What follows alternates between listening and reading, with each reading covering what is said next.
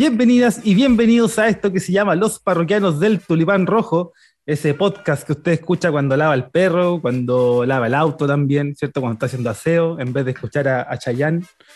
Y esa cuando está regando. Cuando está regando, exactamente. En todas aquellas actividades que nos pone Play, nos pone a reproducir para conversar, ¿cierto? Y hablar acerca del equipo más grande de la galaxia conocida, Curicó Unido. Y por supuesto, ya que no tenemos partidos aún, ya que ahí se están tejiendo y tramando cosas en la NFP. Como eh, cocinan. Exactamente, exactamente. Nos disponemos a conversar en este caso del Curi a través de un invitado especial que ya vamos a presentar. Antes, voy a presentar a alguien que no es para nada especial, en esta quinta de recreo al menos, porque es el dueño, ¿cierto? El propietario. Del 50%. del, estamos barajando ahí. Eh, estamos viendo los dobles contratos, creo que hay un problema, pero bueno, vamos a verlo. Le doy la bienvenida a mi compadre, hermano de la vida, Sebastián. ¿Cómo está, Isa? Buena, bueno, Felipe. Bien, acá estamos con la expectativa de lo que va a pasar, el, que está pasando en la, la NFP y yo creo que es necesario conversar del Curi, de despejarnos un poco de eso, de todo lo que dejó el fin de semana también, que, fue ahí mucha ansiedad de, de, todos modos. Entonces tenemos que conversar y, qué mejor que hacerlo con, un grande. Así que la idea es que el capítulo de hoy sea como para eso, distenderse, eh, conversar y ver también el Curi desde otra mirada, que no la teníamos contemplada y no lo habíamos conversado dentro de nuestros capítulos en lo que va del año. Y mirada, Seba, es un muy buen concepto porque precisamente vamos a hablar acerca del arte y la técnica de obtener estas imágenes duraderas, ¿no? Este proceso de proyectar, de capturar, ¿cierto? Y de plasmar muchos de esos recuerdos que, vemos en cancha y que se nos van quedando en la memoria. Para eso, el invitado especial que tenemos en esta oportunidad y a quien agradecemos por estar con nosotros es Jorge Brito, fotógrafo ahí, hombre que se encarga de, de plasmar esos recuerdos, ¿no? ¿Cómo estás, Jorge? Bienvenido. Hola Felipe, hola Seba. Eh, bueno, lo primero, eh, agradecer a ustedes por, por, la invitación, por la consideración también. Eh, no es, un dato no menor también que, que me consideren a mí, como dicen ustedes, de la, de la gente. Somos muchos los que estamos fin de semana, fin de semana, bueno, fuera de pandemia, a orilla de cancha, hoy día desde tribuna también, tomando o capturando los momentos de, de la gente, los momentos de los jugadores, de los técnicos, en algunos casos lo que ocurre en el contorno del campo de juego, así que, como les decía, agradecido por la invitación y aquí estamos para conversar, para disfrutar de Curicó, para, para, para comentar prácticamente todo lo que se vive literalmente dentro y fuera de la cancha. Buena, espectacular, espectacular. Bienvenido, bienvenido. Hoy está todo servido, todo pagado, así que usted pida nomás, Jorge. Eh, me parece, me parece. Ya pues, empecemos entonces. Oye, una pregunta, el tiro nomás. Eh, cuéntanos, ¿cómo se da esto? ¿Cómo comienza? ¿Dónde, ¿Dónde salió el bichito? ¿Dónde se empezó a germinar esa semilla de hacer algo que te apasiona? Que es la fotografía en este caso. A ver, mira, el, bueno, el tema de fotografía en sí, por mí ocurre, será cuando estaba alrededor de quinto básico, sexto básico, cuando yo estudiaba en la Escuela España en Curicó se hizo un taller de fotografía, donde en ese tiempo inclusive nos llevaron a, a estas antiguas cámaras eh, oscuras a, revelar fotografía en rollo. Ah, y, de, ahí, de ahí me empezó a, gustar el, bichito de la fotografía. Obviamente a esa edad yo lo único que soñaba y lo único que tenía en mi cabeza era ser futbolista profesional, ser futbolista profesional, ser futbolista profesional, que no lo miraba más allá como una, como una profesión no lo miraba como el tema de, oh, más adelante podría tomar fotografía, enfocado en mis estudios, fútbol. Ese era, ese era como el norte que tenía en ese tiempo. Y bueno, a medida de los años se fueron dando, 2013, hoy día inclusive se cumplen ocho años de una de las hazañas que tiene Curicó en toda su rama, que es el campeonato de la sub-17 femenina, y yo ese año 2013 tuve la, la fortuna de ser parte prácticamente de principio a fin, tanto con las series menores, sub 14, sub 15, 17, sub 19 y la rama femenina, seguir la campaña completa. Y de ahí empecé. Ahí, empecé, inclusive, bueno, en ese tiempo yo creo que muchos a lo mejor se acordarán que yo pertenecía a una de las tantas emisoras o tanto de los programas que siguen a Curicó como SMSU donde me dieron la opción de dar cobertura a todo lo que era fútbol joven, fútbol femenino, por varios años. Y como les decía, ahí yo iba todos los fines de semana a los estadios y había ocasiones en que las mismas, las mismas chicas o los chicos, por ejemplo, llevaban cámaras fotográficas y era como, ¿cómo me voy a tomar fotos si estoy jugando? Y de ahí empezamos. De repente me decían, Brito, ¿nos podéis tomar la foto? O me pasaba mucho, sobre todo en, la rama femenina, que las chiquillas llevaban cámara y me la pasaban, o sea, ni siquiera me decían, ¿me puedes tomar fotos? Me pasaban la cámara. Él es el hombre. y yo empezaba, yo empezaba a tomar fotos. Y yo creo que con el tema Curicó empecé ahí, 2013, 2014, y ya después, bueno, por algunos motivos no, no seguí después en, en MCU. Me, me surge el tema de ir a un partido de Copa Chile. Bueno, es, uno de los recuerdos que tengo muy grabado porque, bueno, era el día de mi cumpleaños, se jugaba Copa Chile en Rancagua, aquí en Curicó, y aprovecho la credencial de la NFP encima en ese tiempo trabajaba en, el centro Curicó, donde el día de, mi del cumpleaños nos daban la tarde libre. Y llegan y, me, se me, llego a la casa, me acuerdo, me acuerdo, llego a la casa como a las 3 y media, 4 de la tarde. Estaba mi papá con mi mamá en la casa, le digo a mi papá, papá, ¿quieres ir a Rancagua? Voy a ir a ver el partido del Curi. Mi papá me acuerdo que eh, tenía que hacer, me dijo, no, no, no voy a alcanzar, voy a tener que verlo, voy a tener que escucharlo nomás. Ya le dije, pesqué locomoción y me fui a Rancagua. Y en Rancagua, eh, coincidentemente, y una de, las de las manías que siempre tengo en el fútbol, es estar tomando el tiempo. Yo puedo estar orilla de cancha, puedo estar eh, en tribuna, puedo estar en la casa con la televisión atrás, donde uno ve siempre el marcador y al lado el tiempo de juego. Yo no, yo con mi reloj tomo el tiempo, inicio, término del partido. Y justo me, me, me topo con un par de periodistas que eran entre de Rancagua y de Santiago, que típico, el grupito que está sentado en tribuna conversando, analizando jugadas, tomando apuntes para después publicarlo en sus notas. Y pasaron varias jugadas que de repente, no sé, no veían qué jugadores eran o no distinguían quién era el jugador de Curicó. Y uno como estaba metido con eso y al final yo fui a disfrutar del partido, yo saben, no fui a trabajar a nada, o sea, me fui, me senté en tribuna y vi el partido. Eh, les decía, me acuerdo que hubo una jugada entre eh, René Bugueño y Gerson Opaso. Un choque con una banda y, oh, no veo, oh, Gerson Opaso, pero no veo que en el jugador de Curicó. Yo me doy vuelta, le digo, René Bugueño. Y ah. así, de empecé a conversar con ellos. De repente, este, este grupo de amigos empiezan como a discutir porque había iniciado el partido, no habían tomado el tiempo y no sabían cuántos minutos iban. La típica discusión. Pero, bueno, si te dije que tomara ahí el tiempo, ¿cómo? Oye, yo nunca he tomado el tiempo en, en la cancha, nunca se. Nunca se me ha pasado por la mente, así como, no. No, yo, mira, yo, yo, bueno, siempre, siempre lo he hecho, siempre que he estado orilla de cancha lo he hecho. O sea, y, como te digo, puedo estar viendo un partido en la televisión donde al final el tiempo te lo muestran en grande en una esquina, pero yo no. Yo el tiempo y voy mirando ahí. el, y, en esa me doy vuelta y les digo, chiquillos, no sé, van 25 minutos de, del Oh, compadre, gracias, te pasaste. Termina el partido y como yo todavía tenía la credencial de la NFP, bajé a la zona de prensa para ver la conferencia, para tratar de ver si podía hacer alguna pregunta y ellos me vieron ahí. Después me contactan, empiezo a trabajar para ellos, que en ese tiempo la página se llamaba Voz del Fútbol. Y como yo era el que había tenido credencial en NFP, el resto eran todos chiquillos que estaban saliendo recién, pero que todavía no se habían podido acreditar. Surge un proceso en que me piden a mí que me haga cargo de las acreditaciones. Ah, mira. tú, tú que manejáis un poquito más el tema, encárgate de las acreditaciones, todo. Y me acuerdo, yo le digo ya, ¿y cuáles van a ser las distribuciones? Eh, ¿Quiénes van a ser los gráficos? ¿Quiénes van a ser la gente de prensa? ¿Quiénes van a poder estar en cancha? Claro, algo serio, estructurado y, todo. recuerdo que me dicen textual, tú administra como queráis. Le pasaron las llaves, toma. Maneja al, vos. Al, verla le vienen a decir, haz lo que queráis. un, fanático, un fanático del fútbol de los cuatro años que siempre está jugando, que siempre, como les decía, desde chico que mi sueño era ser futbolista profesional, estar en cancha, yo no la pensé dos veces. Me acuerdo que converso con Pablo Milada acá para ver una carta de patrocinio con Curicó, cuando en ese tiempo Pablo todavía era presidente de Curicó nos hace la carta correspondiente, envío la documentación a NFP y me acredito como reportero gráfico. Ah, buenísimo. Pero lo gracioso, que yo no tenía ni siquiera cámara fotográfica. yo me acredito, ¿no? Después digo, ya chiquillos, mandé las acreditaciones.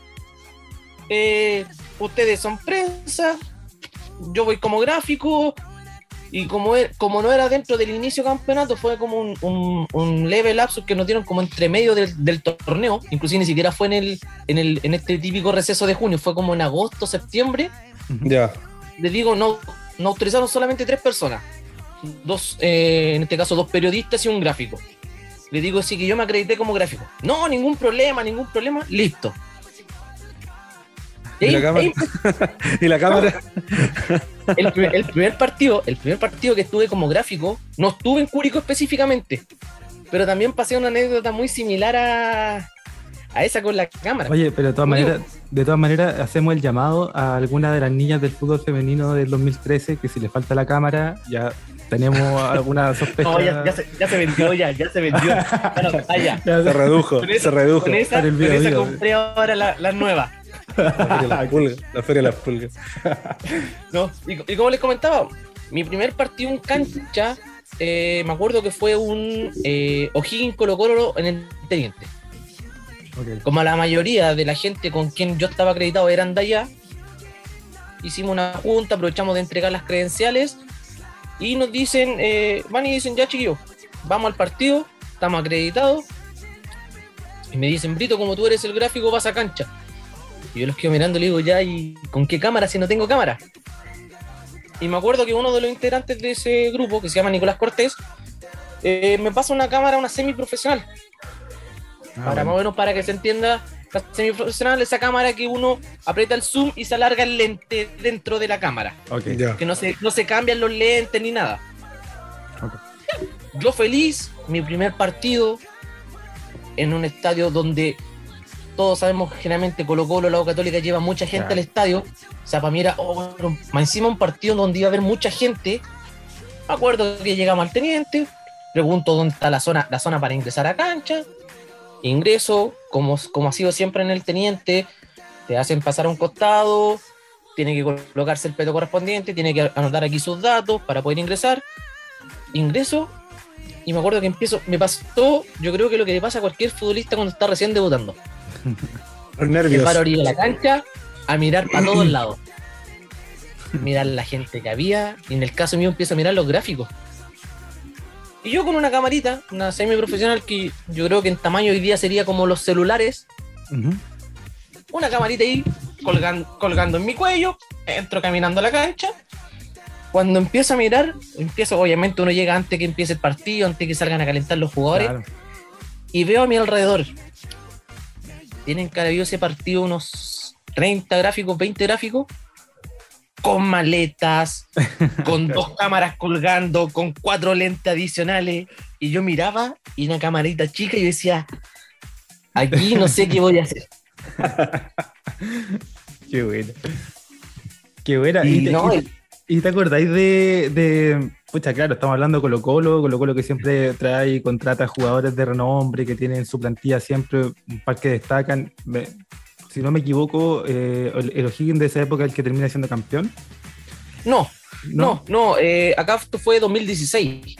Ah, perfecto, perfecto. No, fue, fue 2016, fue, fue mucho después que salí de MSU, mucho después que, que pasó esto lo que les Ah, decía de- perfecto, de, perfecto. de la rama femenina al Curi.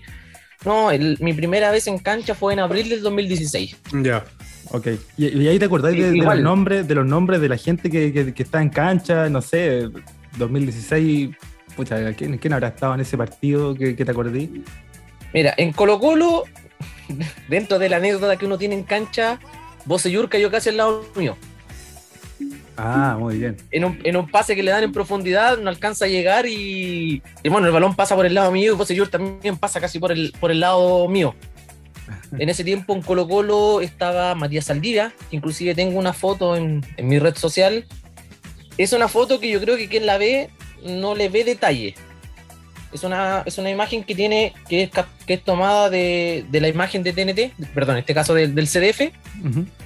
Donde se ve a Matías Saldivia dando un pase en profundidad con la marca de Álvaro Acevedo y no puedo recordar quién es el otro jugador de O'Higgins que está al lado. Pero dentro de esa foto no tiene nada extraño, pero en la esquina se ven un montón de gráficos y yo me veo hincado, rodilla derecha en el suelo, rodilla izquierda arriba y con la cámara ahí puesta en el ojo para tomar la foto.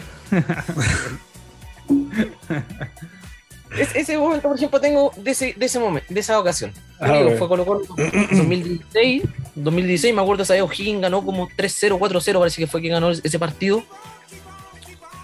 Y dio, ese fue mi, primer, mi primer partido oficial en un torneo, de caso, de, de primera división. O de primera B también, porque tampoco había estado en primera B. Ya. Buena, buena. Oye, y, y ahí en ese sentido, y donde también est- eh, viajando, estando en, en muchas canchas y todo eso, eh, jugadores con los que de, de repente ya te ha ido como familiarizando un poco más, que se te hace un poco más frecuente encontrarlos en los partidos, que ya te reconocen, te saludan, su regalito, alguna cosa. Hay varios, hay varios, varios, varios, varios. Hay muchos jugadores que, por ejemplo, uno por nombre dirá, pensará que son de otra cosa, pero no, tengo muchos. Mira, por darte nombres eh, relevante, Luis Jiménez. A mí el, el mago Jiménez es una de las personas que a mí literalmente me sorprendió. Por la calidad de jugador, por la calidad de persona que es, uno piensa que a lo mejor, no sé, le vas a pedir una foto, te va a decir que sí, pero después no se va a acordar. Ya. Con Jiménez, con Jiménez hasta el día de hoy hablo, a veces por redes sociales, a veces lo hablo por WhatsApp. Y lo, lo que tiene él muy amable, o sea, no, no te deja el visto, te responde. Si demoran en responder, inclusive te dice, ah, compadre, perdona, sé que no vi el mensaje, pero ¿cómo está? Inclusive Qué de bueno. él, tengo uno de los, como, como dice Seba, uno de los recuerdos que me han dejado algunos de los futbolistas, tengo la camiseta de, de Jiménez Palestino. Una de las camisetas que utilizó en Copa Sudamericana y que también la utilizó acá en la granja jugando contra Curicó. Buena, buena. No, te- tengo muchos, o sea, con el No, tema de fotografía, Jiménez, Jiménez tiene hartos recuerdos de Curicó, pues si convengamos que la, la Cote López curicana, entonces. sí. No, inclusive, por ejemplo, por ejemplo con. Jiménez, con Jiménez también, eh, ¿de dónde surgió esa conversación? Eh, del primer gol que él convierte acá en la Vuelta a Chile. Ah. que bueno, como, como yo estoy, acre- eh, estoy acreditado por un medio que no es específicamente de Curicó, Sino que se le da cobertura a gran, a gran parte de los equipos, yo antes de la pandemia, eh, bueno, para mí Curicó es prioridad. O sea, si hoy día juega Curicó Copiapó, poniéndonos en la actualidad la liguilla, y a la vez está jugando, no sé, O'Higgins con, con Palmeiras, por poner un ejemplo, un torneo internacional, mi prioridad va a ser Curicó. Si Curicó juega hoy día mañana juega O'Higgins, veré cómo están las cosas y mañana iré al partido de O'Higgins. Claro. O sea, pero en ese aspecto yo antes de pandemia tenía esa particularidad, o sea, llegaba literalmente, llegaba el fin de semana, abría la billetera, veía, ¿tengo plata? Sí. Ya, ¿qué partido hay cerca? Eh, me acuerdo que fui a un O'Higgins Palestino, partí, partí a Rancagua a tomar un par de fotos de ese partido y justamente dentro del recuerdo que les decía con, Luis Jiménez, eh, el mago convierte su primer gol en la Vuelta a Chile en ese estadio, en el Teniente, a O'Higgins. Y yo le, le capto el momento justo cuando está pegando el balón cuando convierte ese gol. Ay, qué bueno. Subo esa foto, la comparto en redes sociales, también igual al término del partido le pido una foto a él, tomarme una foto yo con él, y le comento también de que le tomé un par de fotografías, me dice, envíamelas, no tengo problema. Pasan un par de fechas, juega Palestino con Curicoca en la granja, y me ve y me reconoce al tiro. Claro. Me dice, tú eres el chico que me mandó la foto de mi primer gol. Y se pone a conversar conmigo, me pide la, me pide, me dijo, ¿te tengo en red social o no? Me empieza a seguir a mi red social, a la personal, y de ahí empezamos a conversar. Buena. Y ya el segundo partido que viene a Curicó, inclusive, por ejemplo, esa anécdota a mí, a mí me marca. Yo, una de las cosas que tengo, yo nunca, hasta el momento, a ningún jugador le pedí una camiseta. O si he llegado a pedir alguna, no sé, por poner un ejemplo, quiero tener la camiseta hoy día de, de Franco Vextor, por poner un ejemplo. Si yo la quisiera tener, yo converso con Franco y en muchos casos le digo, eh, dime cuánto, cuánto te pago por la camiseta. Considerando también que los jugadores obviamente eh, no, no se les regalan las cosas, a ellos les cobran todo. Sí, o sea, po. yo también lo digo, o sea, no, yo no soy, como les digo, yo no soy patudo en el sentido de, no, o sea, que dame la camiseta, quiero tu... Si se la llego a pedir, por último les digo, ¿sabes qué? eh, a ver, ¿cómo podríamos negociar? Quiero tener tu camiseta, pero yo sé que te la cobran. Por último, si quieres me cobran lo que te cobra el club, si quieres me cobran más, pero dime cuánto y yo te la pago. Claro. Lo he hecho con un par de jugadores solamente, pero al final nunca hemos llegado a nada. Pero el resto, la mayoría, todos me han regalado. A ellos les han nacido por regalarme la camiseta. Y este caso, por ejemplo, Jiménez, me acuerdo que termina el partido con Curicó y uno de los pasapelotas le pide, la, le pide una camiseta y uno se la da y le da la jineta capitán que tenía. Le dice que la, la camiseta no se la puede dar. Ya. Camarines, viene saliendo. Y yo me acuerdo que viene saliendo con su maleta, con el teléfono acá en, el- en la oreja, hablando por teléfono. Va saliendo, me ve, se da media vuelta, me hace un gesto con la mano. Mientras él hablaba por teléfono, se para al lado mío, abre la maleta, saca una bolsa y me dice, dice, espera un poquitito en el teléfono. Me dice, amigo, aquí tiene, muchas gracias por todo. Buena. Pesca sus cositas y se va. Y era la, la misma camiseta con la que él jugó ese partido que con Curicó. Qué buena. Buena onda. No, y aparte que. No, por si- eso te digo. Y si tenía el contacto después también ahí conversando, le podía ayudar en, en el tema de la definición y todo, y su juego ahí para que mejore también. Ahí le podía dar algún consejito, ¿cierto? Porque también no, te si quiero. Seguro lo, lo necesita. Le- No, no, le pero mucha- Le estaba enseñando cómo pegarle a la pelota, pero Claro. no he escuchado mucho. para que se aprenda, para que aprenda a perfilarse y todo. No, y, y porque también te quiero conectar eso con el, con el tema de que, bueno, tú me decías, eh, nos contabas acá, yo quería ser futbolista, el fútbol me dio en la cabeza de, de chico ahí con la idea fija de ser futbolista y tengo entendido, el, porque el equipo, te, te aprovecho de comentar Jorge, nosotros acá tenemos un equipo de investigación, ¿cierto? Que lo sacamos del sótano, lo, lo llevamos al segundo piso por el tema del calor, ¿cierto? Está, está complicado por el tema laboral. Eh, Y ellos, por supuesto, nos comentaron que efectivamente tuviste pasos por, eh, por series menores de- del Curi. Y, mm, y cuéntanos un poco de esa experiencia, de qué te acordáis y cuáles son esas, valga la redundancia, de lo que estamos hablando, imágenes que tienes de ese, de ese periodo y, y para que nos puedas ahí comentar. Sí, bueno, eh, eh, tuve la, la suerte de, de ser parte de, de Curicó 2006-2007.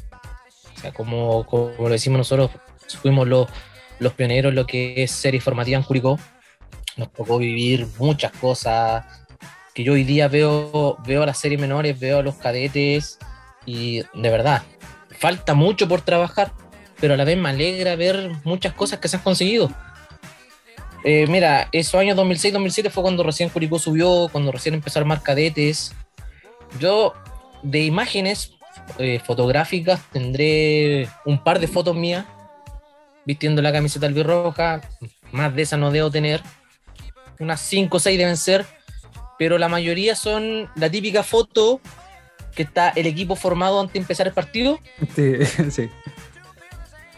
Tengo la foto del, del debut en cadetes, que fue en febrero del 2006, Ujú. Donde yo en lo personal viví muchas situaciones previas a previas a, a ese debut.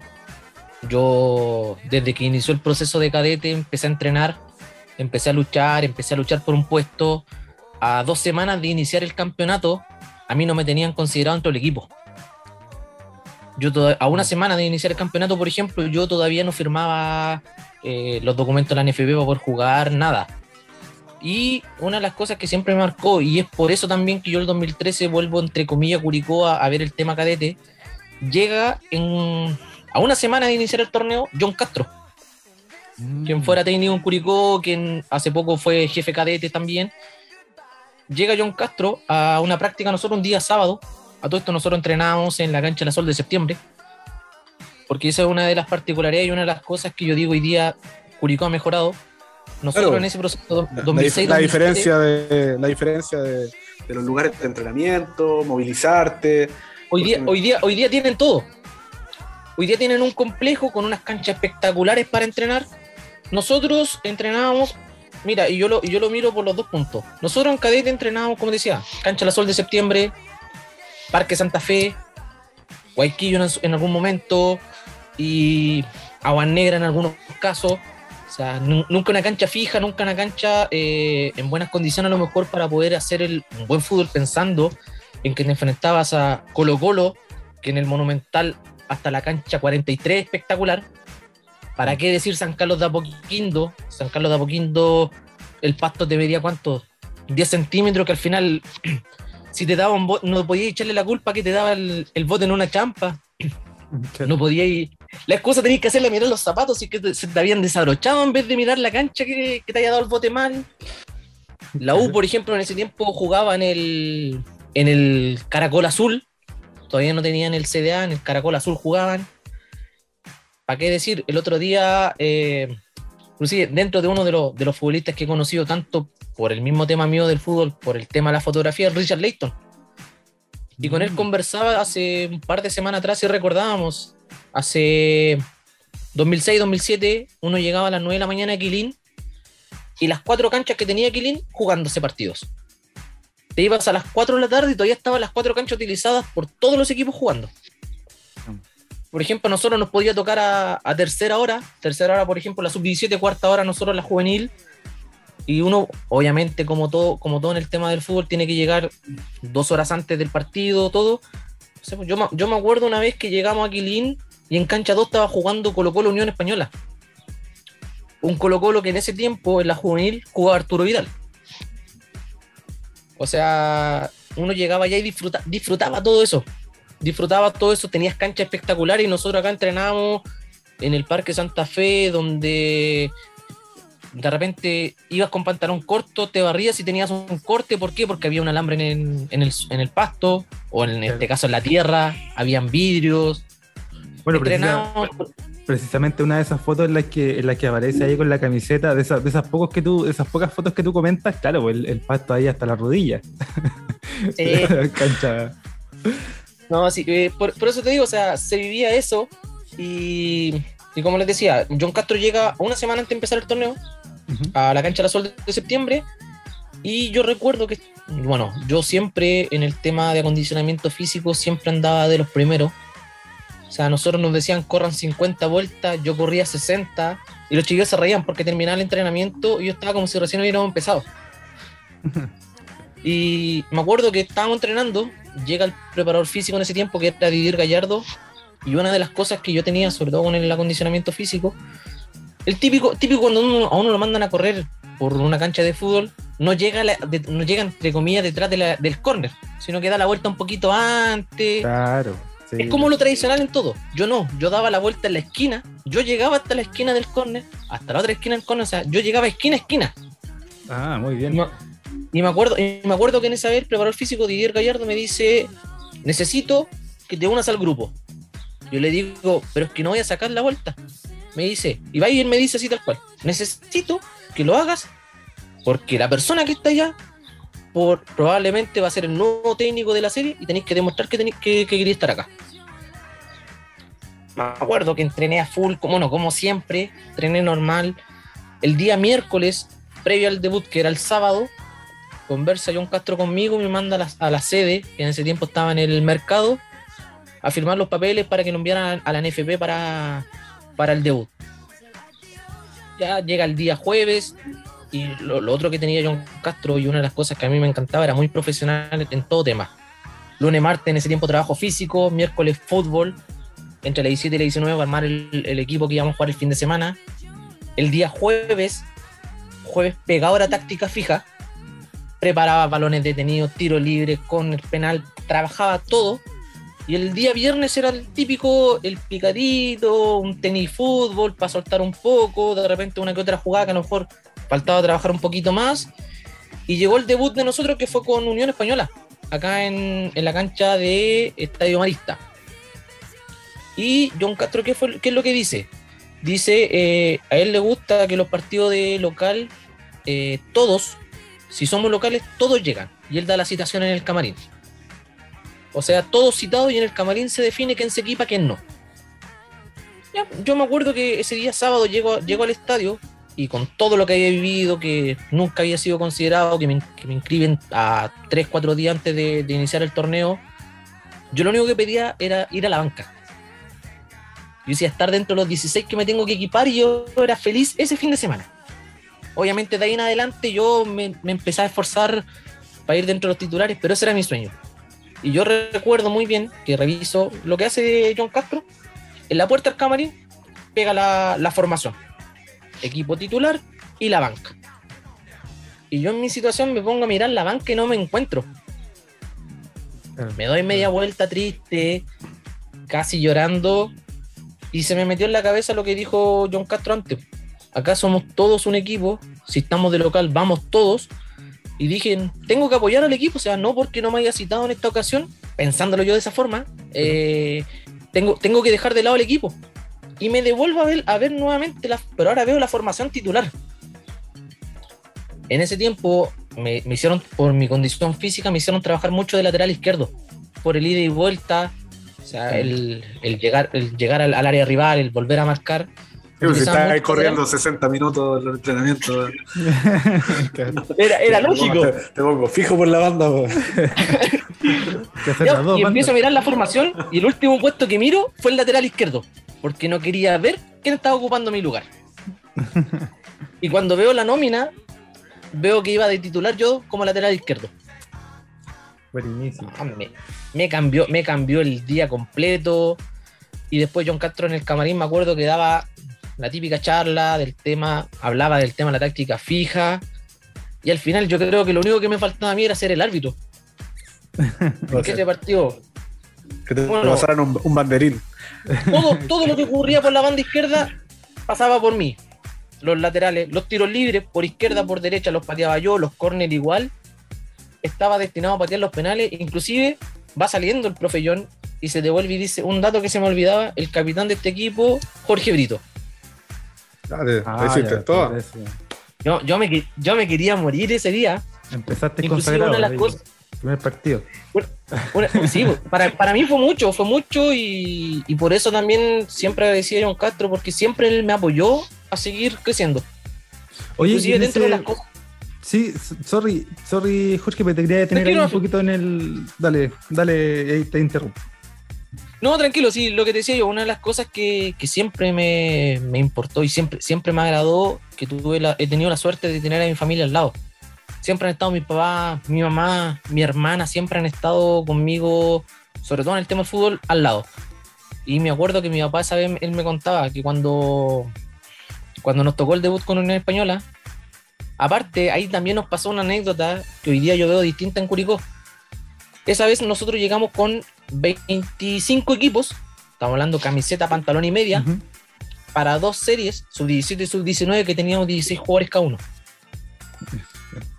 O, o sea, nosotros, los, que, los titulares de, de la juvenil, los que alcanzamos a agarrar pantalón y media, nos equipamos y salimos a hacer el calentamiento así nomás, con el peto, sin camiseta, sin nada, hacer el calentamiento a, a un costado de la cancha.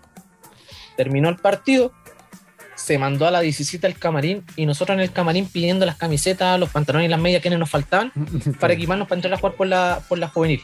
Bueno, Eso le pasó a Ñublense trae- hace poco, ¿eh? Le, le- le pasó Claro, a pero-. Pero eso, eso fue fútbol profesional y al menos venían con nombre las camisetas. Y fue, y fue bueno, One Fit. Ahí, con- Y no- los plumones. pasa, nos pasó eso en la primera fecha y, y yo me acuerdo, mi papá siempre me comenta que cuando nos ve calentar, él no me distinguía. Miraba hacia el costado donde estábamos nosotros calentando y no me veía. Mi, mi papá pensó que yo no me había equipado. Mm. Y cuando salimos a la cancha, es más, ni siquiera, él, él ni siquiera ve cuando sale el equipo completo. Vio que salimos el equipo completo, pero todavía no me distinguía. Mm. Sino que cuando llegó un fotógrafo que era don David Arriegada, que falleció hace un par de años atrás, me conocía de chico, nos toma la típica, foto del equipo, los 16 jugadores formados ahí, y después me saca hacia un costado y me toma una foto solo. Donde aparezco yo con mano en las caderas, pisando el balón, y que se me ve la jineta capitán en el brazo izquierdo. Ahí recién mi papá me vino, se vino a dar cuenta que yo estaba dentro de los titulares. Qué buena. Qué buena. Sí, lo que pasa es que, claro, son, imagínate, después de todo este, de, toda esa semana, lo que significó para ti, un cabro de qué edad, qué edad tenía ya ahí. Estamos hablando de 10 18. 18 años, con ese sueño y, y poder eh, debutar, bueno, con esa, con esa bonita historia que nos contáis, con, ese, con esas sensaciones que tuviste.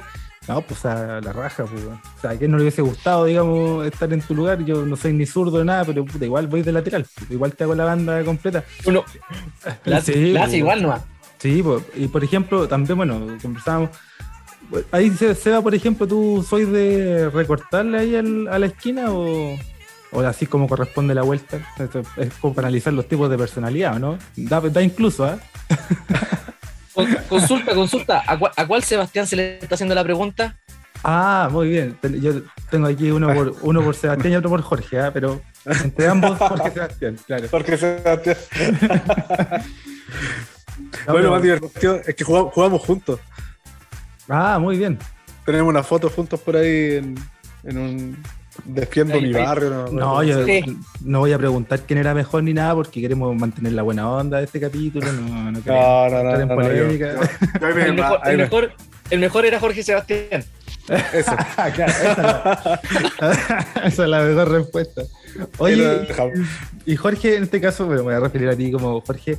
em, siempre como lateral izquierdo, ese puesto siempre o te interesaba otra posición, había un jugador que por ahí te había con el cual tú te pudieses reflejar o que, o que persiguiera, digamos, en el tema, en, en el, en el tema de admirar, digamos, en el fútbol.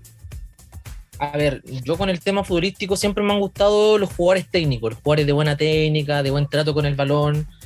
Eh, el mismo Seba puede decir, o sea, yo literalmente he pasado por todos los puestos cuando jugaba fútbol.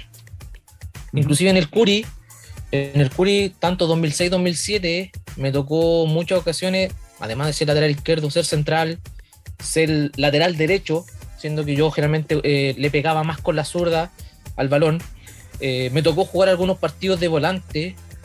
Me tocó ir inclusive en algunas ocasiones como, como arquero, como arquero suplente también en cadete. O sea, yo en ese aspecto, eh, y yo creo que que yo creo que tiene que haber sido también las ganas de querer llegar a ser futbolista profesional.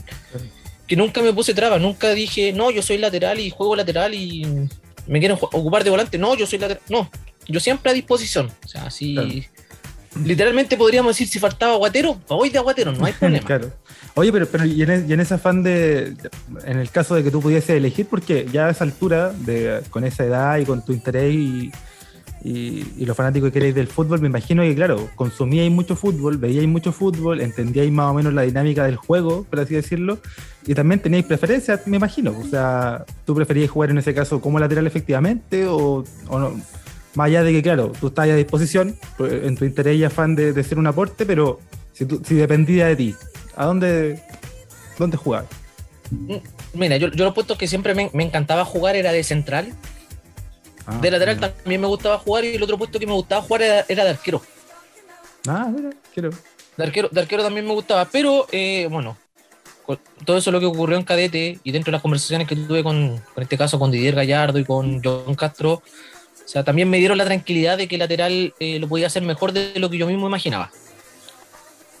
Qué buena. O sea, pero muchas, muchas, muchas veces me gustaba jugar de central. ¿Por qué? Porque me, me, me gusta tener, bueno, una, una de las características que yo tengo, sobre todo cuando juego a la pelota, y todavía cuando juego, pues hay muchos todavía que, que se ríen de eso, eh, yo tengo, o, o trato de tener una voz de mando dentro del equipo. O sea, yo cuando estoy jugando, en este caso, si fuera futbolista profesional, si, si lo, lo vemos en el mundo paralelo donde yo todavía estaría en el plantel Claro. de Curicunio, yo, yo creo, yo creo que ahí jugador una- con más partidos oficiales en Curicó. Sí, no, un po- un poquito más abajo del cachi nomás. no, pero, pero por ejemplo, poniendo, como les decía, en ese mundo como paralelo, de que hoy día yo todavía seguiría siendo jugador profesional, yo creo que ahí tendría discusiones con marginales porque quién grita más. Si la barro yo. Oye, yo- Bien, yo- bien. por eso, por eso en ese aspecto siempre me ha gustado, me gustaba jugar de central por eso, porque tenía la última visión del campo, me gustaba gritar, me gusta ordenar, me gusta apoyar también a mis compañeros. O sea, por eso me encantaba jugar de central. No, eso, central ahí. Pero, pero obviamente la circunstancia, eh, aparte uno de repente no se da cuenta de, de algunas virtudes que puede ver, como las que me vieron los profes que con mi condición física me servía jugar por la banda, que al final me, me tiraron, tir- me fueron ubicando más como lateral izquierdo y también me agradaba y me gustaba jugar, así que por eso no, no me generaba problema ahí. Oye, y en este, pues con la última le, le dejo la palabra al SEA porque me interesó.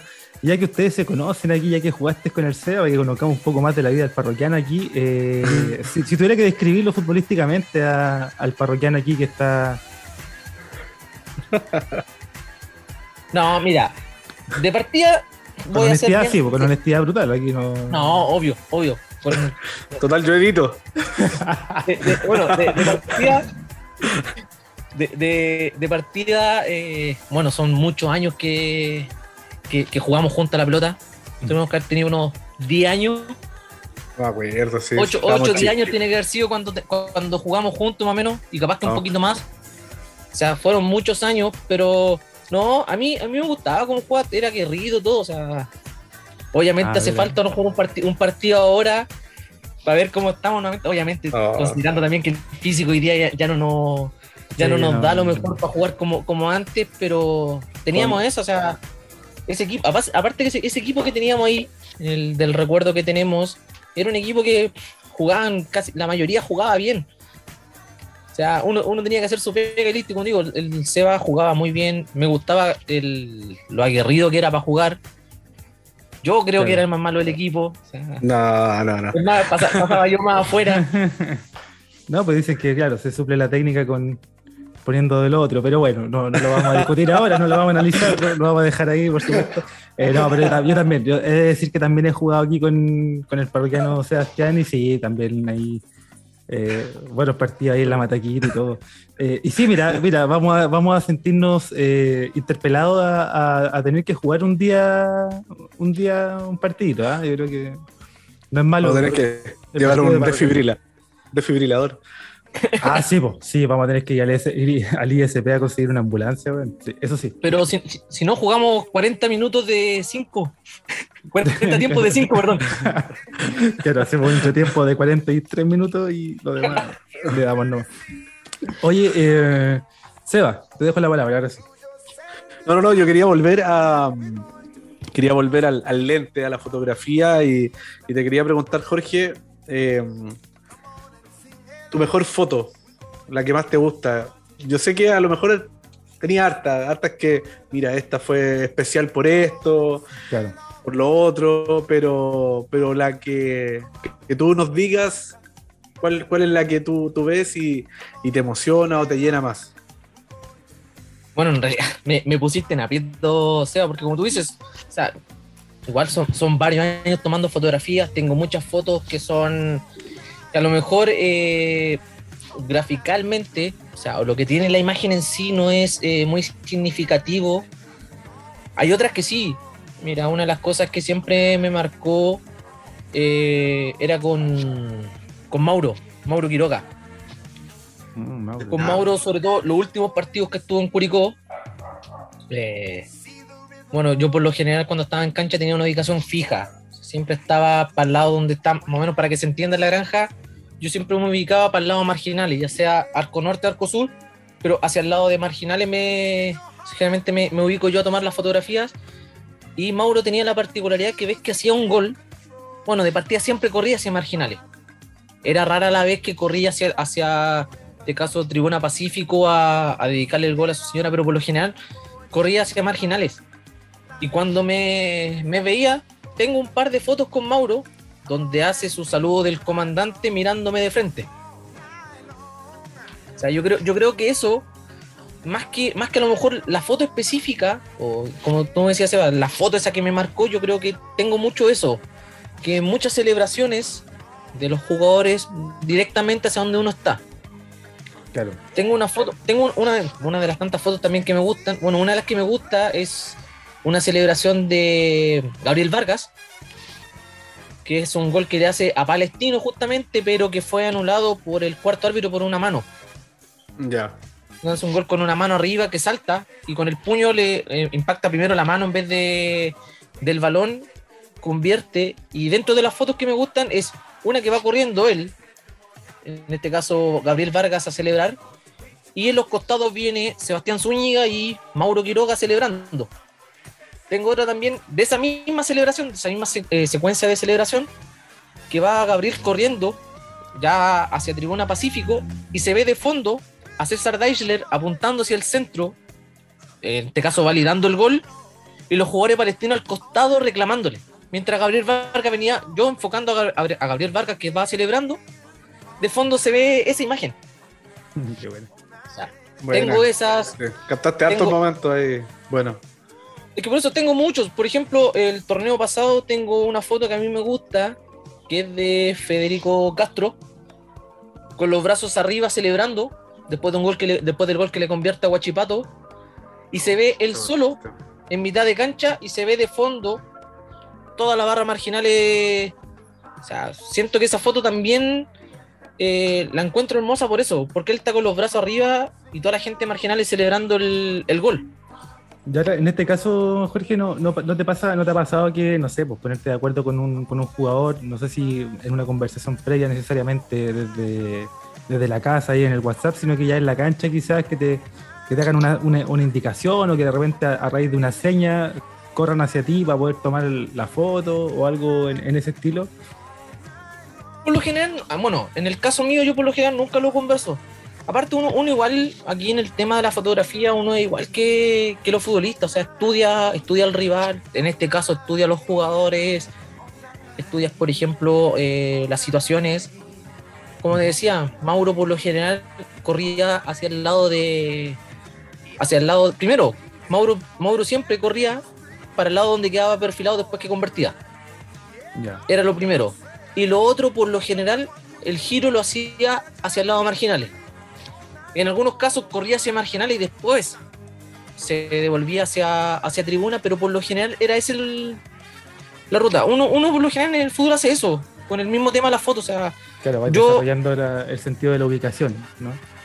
Claro, yo, yo muchas veces no, no, no es que digamos, por ejemplo, ya le voy a decir a, a ver, no sé, por poner, por poner un ejemplo a, a Nico Núñez, Nico, eh, estoy, mira, ahora, ahora que dijiste eso me, me- me recordaste otra, otra imagen, la, la fotografía que le tomé yo a Gabriel Harding, después que convirtió su primer gol a la U de Conce. Oh, bueno. No, bueno, buena Con foto. Harding yo nunca, yo nunca, sí, a Harding yo lo conozco de, de series menores, pero yo nunca conversé con Harding, nunca le dije, Gabriel, voy a estar al lado de la banca.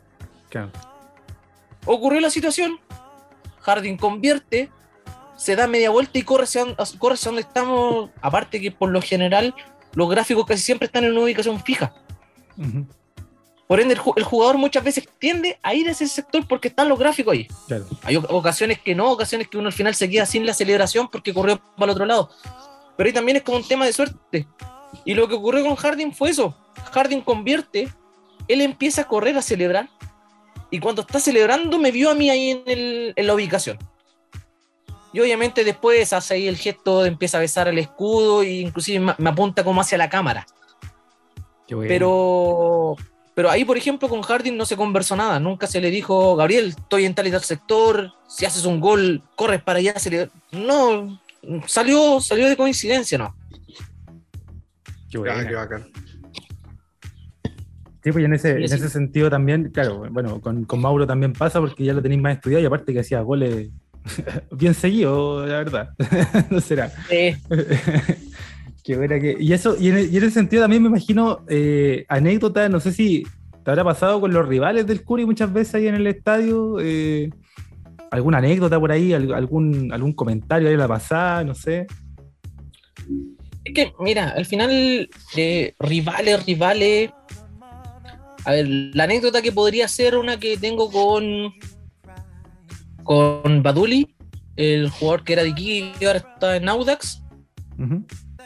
Cuando estaba en Iquique hubo una situación que lo sacan y yo muchas veces, además de mirar en cancha, realmente miro la situación externa y veo que el jugador viene caminando por el costado por donde está Marginales y justo le tomo una foto cuando le está haciendo así. Le está golpeando el, el escudo de Iquique. Bueno, ya había pasado el tema de Marginales, pero está golpeando el escudo así como haciendo una señal como, como diciendo, oye, aquí está Iquique, respeten a Y justo le tomo la foto, pero, pero en sí, por ejemplo, eh, anécdotas o situaciones que, que haya vivido con algún jugador, no sé, al- algún insulto, alguna palabra, no. Sí, sí te puedo decir, volviendo un poquito el, el pasado, sí se vivieron muchas situaciones 2006-2007, cuando primero tenías eh, el tema de, de la prensa orilla cancha. Ah, claro. ahí, ahí, ahí yo tengo muchas anécdotas eh, con jugadores rivales. Cuando en ese tiempo, un- en el caso mío, yo era pasa pelota y al lado mío estaba, estaba la prensa. Me acuerdo, inclusive, hay una de las anécdotas que siempre recuerdo, que fue ese típico, el- ese partido de, de la batalla después con Melipilla. No. No me voy a cagar. Sí, y recuerdo, recuerdo que, que yo estaba detrás del arco y trataba de apurar la jugada para que el arquero Melipilla jugara rápido. Me acuerdo que me tiraban la pelota para afuera, yo se la tiraba de vuelta a cancha para que jugara rápido. Entre el arquero y el central de Melipilla me insultaban y ahí saltaba sobre la misma la, la gente que estaba de prensa, apagaba los micrófonos y, y qué te pasa con el cabro. Y al final se, ar- se armaba esa típica pelea Claro. a orilla de cancha entre, entre prensa, prensa y, y jugadores que cuando llegaba el árbitro, aquí no pasó nada, el jugador se corría, o, o no sé, o te, o te decía que el, que el pasapelota te, te- te tiró la pelota encima, Claro. pero ahora último no, último no, no es tanto, no, no se vive tanto el tema de, de alguna anécdota en especial, porque al final no, no pasa más allá. Claro. No, y- y al parecer el arquero de ese, de ese, de ese Melipilla era, era Lampe. Estaba haciendo tiempo ahí. Oye, y, a propósito de, lo mismo, bueno, tú tenés la ventaja que nosotros no tenemos de, tener una, una posición privilegiada para ver el equipo. ¿Cierto? Y, por supuesto que está dentro de tu, de, tu trabajo, ¿cierto? De- del, del tema de la foto. Eh, también lo que tú nos comentas, ¿no? De estar un poco alerta a todo lo que está sucediendo en el contexto, en el entorno de lo que rodea el partido como tal. Pero llevándote al, al tema, bueno, en este caso de- del, fútbol, partidos, partidos que tengas ahí como en la memoria de haberlos disfrutado más allá de lo que de lo que significaba tu pega en ese momento, ¿no? de estar ahí pendiente de la ubicación, de- de- del momento para poder tomar la, la mejor foto, pero me imagino que te tiene que haber pasado de haber disfrutado un partido eh, estando en esa, en esa posición de privilegio, digamos. Hay varios, hay varios partidos. Eh, por, por decirte uno, el, el, el histórico y que yo creo que no solamente nosotros en cancha, sino que todos, el 4-4 con, con Unión para el, Uh, para el aniversario del club. Eh, yo, recuerdo yo recuerdo que el cuarto gol ni siquiera tomé la foto. Claro. Yo, yo, recuerdo, yo recuerdo que ese cuarto gol, en la zona donde yo estaba, al lado mío estaba Gonzalo Basualto, que es otro gráfico que, inclusive toma fotos para Curicó Rojo, para la NFP muchas veces. Me acuerdo que los dos el cuarto gol lo gritamos, o sea, una, una de las cosas que no podemos hacer a lo mejor es, celebrar los goles por, por- tampoco podemos ir con camiseta alusiva a los clubes por un tema de que estamos haciendo una labor, pero me acuerdo, me acuerdo que ese cuarto gol lo gritamos nosotros.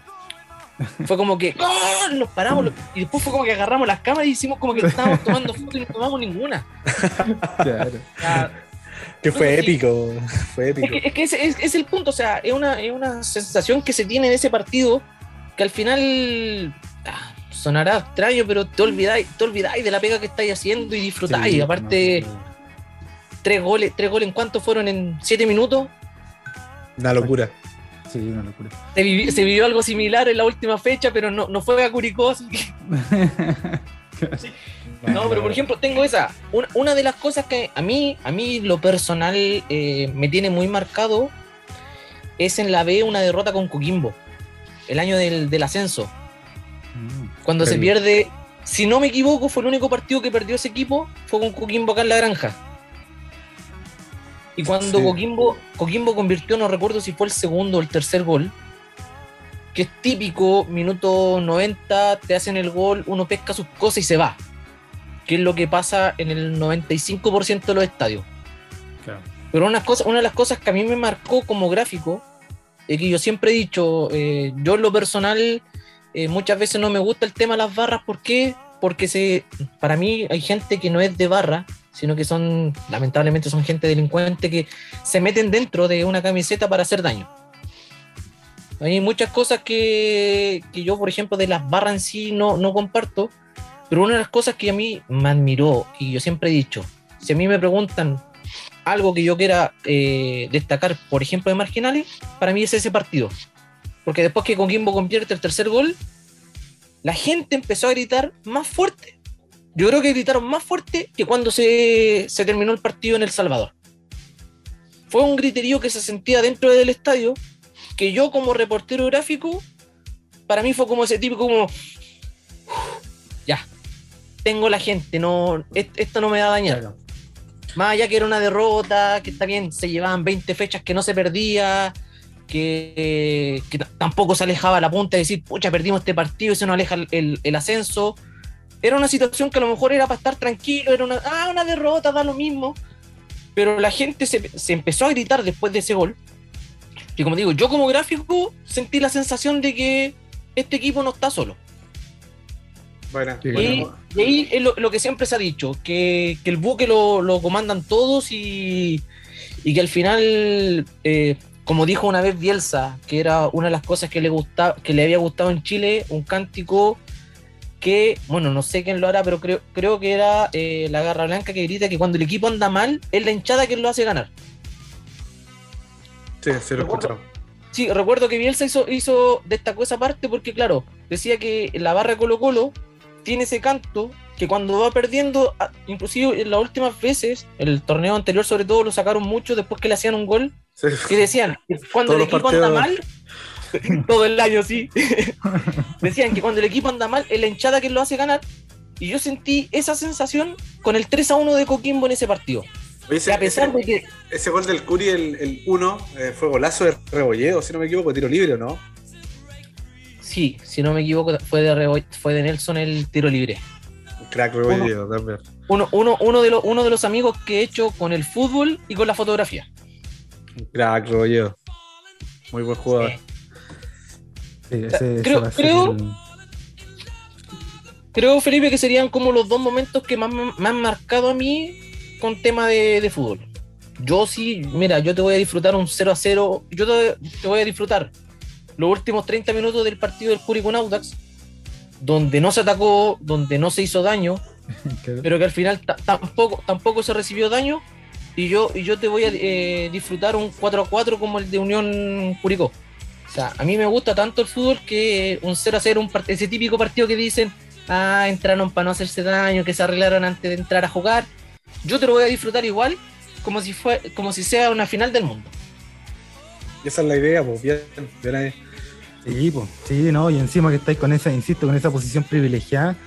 Em, antes de ir redondeando esta, esta grata conversación, Jorge, y por supuesto muy agradecido de, de que hayas aceptado la invitación y, este- estés con nosotros, em, me gustaría también tener tu impresión, ya que eres un, hombre de fútbol, ¿cierto? Ahí con, con- tu experiencia, con, con, tu, con tu motivación por analizar el juego, ¿cómo viste la campaña de este año?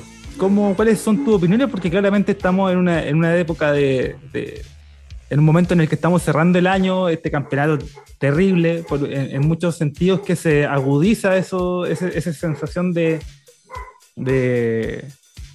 tristeza a partir de lo que está ocurriendo en el- con el caso Melipilla y que aún no se resuelve y que por ende no tenemos certeza ninguna respecto de qué es lo que va a ocurrir. Eh, pero me gustaría tener tu apreciación en lo futbolístico y en algún otro aspecto que te parezca importante o, o interesante de relevar. Mira, con el tema de lo futbolístico, para mí eh, fue un año atípico de Curicó. Un año atípico. eh, sí me gustó, eh, podríamos decir, la, última parte del torneo. O sea, desde que asume Damián se ve un cambio en lo futbolístico, se ve un cambio en lo anímico, se ven bastantes cosas positivas para Curicó, que eso es bueno, es bueno eh, destacar. Eh, aparte, bueno, a veces, a veces no me gusta hablar mucho de, esta situación. ¿Por qué? Porque a Damián yo lo conozco de muchos años. O sea, a Damián yo lo he visto, como les decía un principio, 2013, que el 2013 yo era la única persona que no, que no fuera parte de- del plantel que llegaba a todos los entrenamientos de cadete, que yo veía el trabajo que hacía. Muchas veces eh, yo dejaba mis cosas a un lado y no sé, le preguntaba al profe Damián, profe Damián, le ayudo con esta estaca, le ayudaba a mover un par de estacas para allá, para acá. O sea, siento, siento que yo eh, he vivido mucha parte de- del proceso de Damián como técnico. O sea, sé lo que trabaja y, a veces siento que eso también te hace como, eh, como lo que ocurre muchas veces. O sea, no sé, ustedes dos son mi amigos, voy a hablar maravillas de ustedes, aunque a lo mejor eh, estemos viendo que está el error, pero no, voy a destacar lo positivo que hay. O sea, por eso muchas veces no, no me gusta, como decía, conversar, ana- analizar mucho eso, pero sí me gustó el trabajo que se hizo, se hizo sobre todo, el, bueno, desde, desde que asume Damián. O sea, también hay que considerar, y, y yo muchas veces decía, o sea, hoy, hoy día estamos en una situación que, que a lo mejor podíamos haber zafado y podíamos estar hoy día de- literalmente de vacaciones, asumiendo la nueva directiva y pensando ya en la temporada 2022. Porque al final si lo miramos con todos los sufrimientos que tuvimos, no, no podemos ni siquiera pensar en el 2022.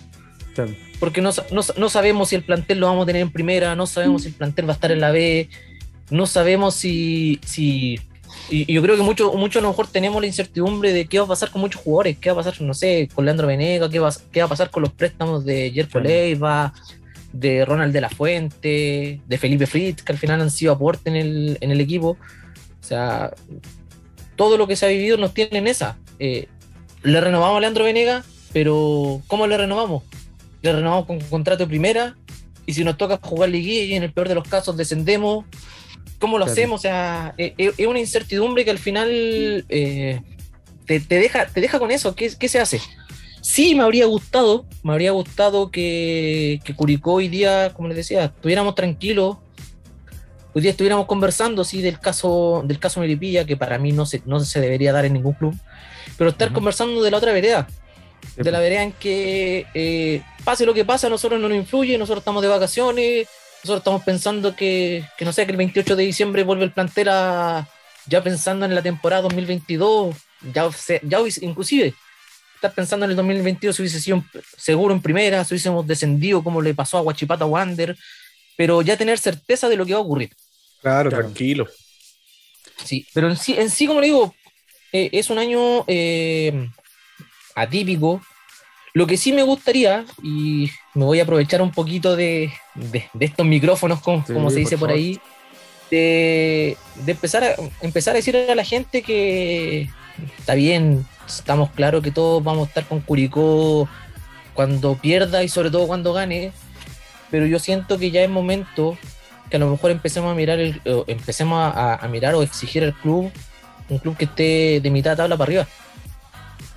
Porque si, hacemos un análisis global tanto de, lo que es este torneo como lo que han sido los últimos años de Curicó en primera, sí está bien del 2017 que subimos a, primera división, que no hemos bajado, es un dato no menor porque nunca lo habíamos hecho, pero si analizamos fríamente, en casi todos los torneos nos hemos salvado casi al final del descenso. Pero lo apretado que han sido todos los torneos, hemos quedado cuánto? ¿Cuatro puntos de, clasificar un torneo internacional? Al final yo, siento hoy día que, que, Curicó tiene que empezar a crecer, que hoy día ya tenemos que empezar, empezar a dejar de pensar en, que este año tenemos que zafar del descenso y, y, pensar en, a lo, mejor, a lo mejor no en clasificar un torneo internacional, porque hay muchas cosas que mejorar para llegar a un torneo internacional, pero sí empezar a, a pensar en, en, mitad de tabla para arriba. Sí, pues no pasar susto. Pues, empezar, empezar, a ponerse en la, en la línea de, de, lo que es palestino. Bueno, Audax estos últimos torneos estaba metido un poco más arriba, pero estar metido en esa línea, o sea, no estar eh, metido en la línea del fondo, donde al final, eh, si lo miramos, terminamos todo, yo creo que terminamos todos estresados. ¿Por qué? porque estamos mirando para todos lados. Y, el mejor ejemplo es lo que nos pasó en, La Pintana. Los que, los que pudimos ir a, ese estadio, hasta el minuto 94 estábamos todos felices. Todos celebrando, inclusive, inclusive termina el partido y todos nos abrazamos. ¿Por qué? Porque seguíamos en primera. Pero se nos olvidó, se nos olvidó y hubo un detalle importante ahí, que ahí a lo mejor yo digo, bueno, son muchos factores los que llegan a influir dentro de la cancha, haber manejado un poquito más la situación, ¿para qué? Para que el partido de la U no se extendiera tanto. Porque si nos damos cuenta, nosotros terminamos con cuánto? ¿Cuatro o cinco minutos de fase al partido de la U? Cuatro o cinco minutos que la U hizo dos goles y nos tuvo de estar celebrando porque no íbamos a tener que preocuparnos de nada a estar cruzando los dedos que no hiciera otro gol más para que no nos mandaran o que no se hiciera otro gol en otro estadio para que nos mandara al descenso directo. Sí, sí, son, son todas esas cosas que hay que analizar y yo creo que la dirigencia que, viene eh, lo, debe tener sumamente claro. Eh, esperemos que así sea. Creo que todos los hinchas lo han hecho saber de esa manera y, no, no, queda nada más. Yo creo que ojalá parar de sufrir, porque cada temporada de Curicó Unido me quita dos años de vida. Y, eso, a eso, mismo. Cada vez, que voy al estadio recupero ahí unos cuantos meses, pero eh, no, uno sufre mucho, uno sufre mucho. Entonces, siempre, ese dicho de si no se sufre, no sirve o no, no es del curi, pero ya, pero ¿hasta cuándo? O sea, tampoco hay que romantizar esa weá. a, eso mismo, a eso mismo o sea, siento que ya todos hoy día, eh, de la fecha, no sé, de la fecha, en este caso, fecha 28 en, en adelante, empezamos a tener más sufrimientos que, que tranquilidad por lo mismo, porque... De la fecha 2, de la fecha 2 en adelante empezamos a sufrir. La fecha 2 de cuando teníamos los COVID y perdimos, después perdimos de nuevo. Pero que, por ejemplo, mira, para mí, para mí, en ese caso, estos últimos dos torneos, independiente de las situaciones, para mí son torneos muy atípicos. ¿Por qué? Aparte el tema del COVID, Maya, y está comprobado, o sea, más allá que tú tengas una burbuja sanitaria, tendrías que tener en una burbuja sanitaria no solamente a los jugadores. Hay que considerar que, por ejemplo, el jugador tiene su familia. Sí, su familia por hace la vida normal. Está la gente que trabaja en el club. También hay, que, considerar que, por ejemplo, el, sobre todo el tema del COVID no es como el resfrío. No es que yo llegué resfriado hoy día aquí a este programa, estornudando y usted, mañana ustedes dos están resfriados. Pasan un par de días y a lo mejor yo no lo resfrié, a lo mejor lo resfrió el invitado que estuvo antes y al final lo que ocurre es eso. No, uno no tiene el control como para poder decir o para poder determinar, sabes que tú fuiste el que, el que nos, nos contagió, ya, reforcemos un poco más acá. O sea, por eso para mí, para mí este el año anterior era un año atípico por lo mismo. Ahora igual, igual en ese, en ese sentido es interesante mencionarlo porque, por ejemplo, el año pasado no fue que por resultado tuviéramos mayores complicaciones, fue el tema del, promedio. Eh, porque más allá de cualquier cosa, el Curi terminó noveno. ¿no? sé si me equivoco, digamos, quedamos noveno eh, con en un año en el que no hubiese habido, digamos, el tema del promedio, quedábamos ahí a mitad de tabla y, todo bien, alcanzamos una estabilidad. No, no clasificamos por diferencia de gol contra Guachipato. Por ejemplo. Sí, pero, pero que, por ejemplo, ahí mismo, Felipe, no clasificamos por diferencia de gol, pero hasta la penúltima fecha estábamos mirando la tabla abajo. Sí, sí, pero, pero el promedio. Sí, pero por eso. Pero, en términos de promedio, digo. Sí, bueno, eh, entiendo el punto, entiendo el punto, pero también es importante mencionar esto otro porque a la larga las expectativas con las que llegábamos a este torneo eran completamente distintas. O sea, llegamos, a pesar de estar con el tema del coeficiente ahí eh, peleándola abajo, llegábamos con un equipo que terminaba noveno y con una inversión que aparentemente llamaba o invitaba a pensar en un equipo que iba a tener obtener mejores resultados que los que había obtenido el año pasado. ¿Cierto? Por la, por la inversión que se hizo, los jugadores que se trajeron, los, los contratos que se terminaron, el plantel que se estaba armando, con Iglio entre medio todo. pero, pero bueno, a partir de eso, ya después van, se van manejando y barajando un montón de circunstancias. O sea, lo de Palermo hace su parte, lo del tema del COVID hace su parte, lo del rendimiento de los jugadores, por supuesto que hace una parte importante. Y claro, todo eso que en definitiva es parte del análisis, eh, me parece que todo más o menos lo tenemos más, más que nada claro. Y después, respecto de cómo avanzar y dar un paso hacia adelante en términos de poder generar y alcanzar esa estabilidad que, como tú bien dices, Jorge, ni siquiera para, para meterse en Copa Sudamericana por ahora, sino que para poder ser un equipo que, que empiece a ser tradición en el fútbol chileno de primera división, pues, ¿cachai? Como lo es, como tú bien mencionabas, el Audax, que sin ningún tipo de aspaviento, sin ninguna inversión millonaria y un despilfarro de, plata, se mantiene e incluso alcanza a pelear cosas lo que pasa con Antofagasta, por otra parte, que a pesar de todo lo sociedad anónima que es, con el tema de la triangulación con Copiapó y Rangers, etcétera, a pesar de cualquier cosa, pues igual es un equipo que siempre se mantiene con, equipos que, o sea, no me atrevería a decir que, el, plantel de Antofagasta es mucho, muy superior al de Curicó. O sea, no. No, no, es. por ahí. No lo es, y, ese mismo es el, punto. Si tú, lo mismo que tú decías recién. O sea, hoy día nosotros, con lo poco hemos zafado del descenso en la penúltima fecha, pero también hemos quedado ahí solamente de, clasificar. O sea, eso, eso quiere decir que a lo mejor a lo mejor como club no necesitamos eh, enfocarnos de lleno, por ejemplo, en en mitad tabla, sino que eh, asegurar un par de puntos que, sobre todo los últimos torneos, un par de puntos que se han perdido que no eran perdibles. Claro. Por ejemplo, yo, yo este año destacaba mucho con, eh, sobre todo de la campaña de Damián, Damián hasta se. Está bien, a lo mejor no ganó muchos partidos, sino que empató muchos. Pero la lógica es perder con Colo Colo la U Católica, porque al final, más, allá de plantel y todos sabemos que siempre puede ocurrir algo. que yo creo que para cualquier equipo, como es Curicó Unido, esos seis puntos a lo mejor no los tiene que ni siquiera contabilizar dentro de la planificación anual. Pero siento que también, si lo miramos, desde que Damián asumió, de esos eh, nueve puntos, logró sacar algunos que no estaban dentro de los planes. No, claramente. Claro. De visita logró con mucho, mucho Está bien, la 1 venía bien, pero también recordemos, y muchos dicen que lamentablemente somos levanta muertos. hay equipos que han llegado a jugar contra Curicó prácticamente con una racha enorme de partidos sin ganar, sin convertir goles. A veces se enfrentaban a Curicó y era como que, ah, me acordé de ganar y empezaron el camino hacia arriba. ¿No? Y, convengamos que también en esa lógica, pucha, hay varias cosas, eh, eh, cuestiones en consideración. O sea, jugamos cuántos, la cantidad de partidos que jugamos sin un 9, por ejemplo, al, que no claro. porque no estaba Venega, la cantidad de partidos que jugamos con falta de centrales, porque acuérdate que a Ormazábal tuvieron que ir a buscarlo porque no estaban en, la, en las situaciones y tuvieron que armarlo y el cabro tuvo que ir y puso el pecho y me parece que lo de, lo de Ormazábal para mí está dentro de lo mejor del año. Y ese tipo de circunstancias te ocurren en te ocurren cuando en realidad tú no deberías tener ese tipo de dificultades. Porque, o sea, el Pepe Rojas lo, operan del tema de, un oído, entiendo. El Cachi se lesiona. Galeano había que armarlo toda la semana.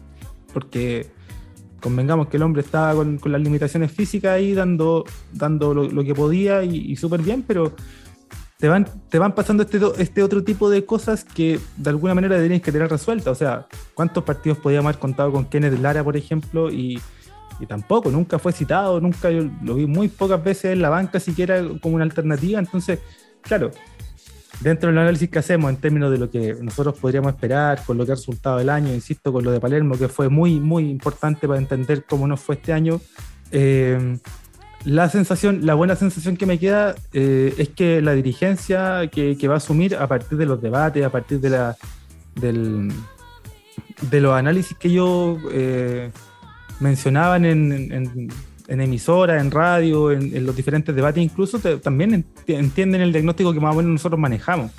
Eh, la cuestión entonces, la invitación que tú haces bien, Jorge, es empezar a mirar hacia adelante cómo se va a ir estructurando y gestionando para que esto, este tipo de cosas ya dejen de ocurrir, pues, Que la elección del técnico sea un poco más rigurosa si es que en adelante se va a requerir eh, ir a buscar un técnico. Que la búsqueda de jugadores... Eh, en, base a criterios técnicos, físicos, etcétera, también se haga acorde a lo que se requiere para un plantel de primera división, es decir, un jugador que esté disponible desde la fecha número 1 a la 32, a la 34, a la 30, a lo que sea el campeonato, ¿cachai? Exactamente, sí. En, ese punto también estoy contigo, Felipe. O sea, Curicó debería empezar y, yo, creo que una alerta, no solamente para Curicó, sino que para todo el fútbol chileno, lo que le pasó a, a Valver Huerta un ah, jugador que venía jugando regular podríamos decir que era fue uno de los mejores jugadores, uno de los mejores defensas del torneo. Llega un equipo brasileño y el equipo brasileño le hace un chequeo médico. Oye, para, eh, ¿sabes que esta lesión puede ser grave, nos puede afectar en el torneo? No te vamos a contratar. Claro. claro, eso habla de un club serio. Por eso, yo creo que empezando por eso, como tú decías, lo otro, un dato no menor también, o sea, eh, tú, mencionabas el caso de, de Mati, de Mati Ormazábal, que al final se, tuvo que formar como central porque consideremos que el Mati es volante.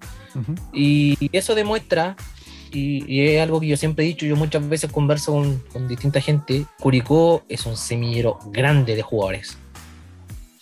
Eh, hay que solamente, hacer, si solamente miráramos o mencionáramos jugadores que, que son de la zona, que aún están jugando, o independiente de la división que estén, que aún están jugando y que aún son profesionales, tienes tranquilamente para armar un plantel. A eso sin, sin sumar los chicos que vienen de abajo, que está bien. Yo, yo puedo dar el tema de que, de que un cadete eh, a lo mejor no está en condiciones hoy día de ser parte de un primer equipo o, o ser titular fijo de un primer equipo de primera división, sino que muchas veces tiene que jugar por el tema del minutaje de regla pero el mejor ejemplo lo tenemos con Mateo Mazábal. Hace tres años atrás lo estábamos sepultando y prácticamente no lo queríamos ver más después del error que, cometió en, contra Unión Española en el Santa Laura. Y hoy día fue el jugador que, entre comillas, nos dio la tranquilidad en defensa. Un jugador que necesitaba minutos, necesitaba partidos en el cuerpo para poder formarse. Por eso hay, hay, muchos, hay muchos jugadores en, en la cantera que, que, pueden ser aporte. Yo el otro día conversaba con, con otro chico que también fue cadete en, en Curicó, que hoy día es, es, es, es eh, preparador físico, personal trainer, y sacábamos la cuenta así a la rápida, considerando todos los jugadores, desde la generación que estoy yo, 2006-2007, que fuimos los, los, pioneros, que ojo, que en la generación de nosotros, hoy día solamente Francisco Ayala sigue jugando. Mm. O sea, fíjate, de, de, una generación de dos do, do años que estamos hablando, pensemos que los planteles eran de 20, de 40 jugadores, solamente sí. hoy día uno sigue profesional, y ojo que no, no es solamente porque era el jugador que podía salir hay muchos que siguieron carrera en distintos clubes, pero también estamos claros que a veces la suerte y otros factores que te influyen. Claro. No pudieron seguir. O sea, por ejemplo, la categoría que venía después de, de, Francisco Ayala, hoy día profesionalmente está Sebastián Navarro, que, que después de después de como 20 años jugando en el amateur, tuvo la, la opción de jugar en el profesionalismo, jugó en Santa Cruz. Uh -huh. O sea, Oye, ni, ni, siquiera tuvo la opción de, de, saltar directo, sino que tuvo que dar la vuelta larga, volver a la, al, al, fútbol amateur, al fútbol, entre comillas, podríamos decir regional. Sí, está bien, ganó muchos torneos de, a nivel regional, pero tuvo que volver abajo la, al, al, fútbol amateur para tener de nuevo el salto a la B. Claro. Claudio González y no, no recuerdo qué otro más de la zona de esa edad. Estoy claro. hablando chicos que hicieron más o menos en el año 90, o sea, fíjate, ahí tienes tres camadas de, de, jugadores que a lo mejor en vez de tener tres jugadores profesionales podrías tener un poco más que podría claro. tranquilamente eh, potenciar todo el fútbol de Curicó. Ahora, claro, ahí lo importante en ese caso es tener la estructura que permita que, eso, que esos talentos se queden, eh, debuten en primera o que tengan experiencia en segunda división o en el fútbol profesional en definitiva. Y por eso se me ocurre, y pucha, yo creo que aquí podemos estar tres horas más hablando, es que, ah. es que, pero voy a, voy a terminar la idea para no dejarla ahí en el aire. Eh, tú de alguna manera, para el momento en que está Curicó, tienes que optar por poner más, más eh, hincapié en la formación o poner más hincapié en la estabilidad de la gestión, la estructura y la parte financiera del club.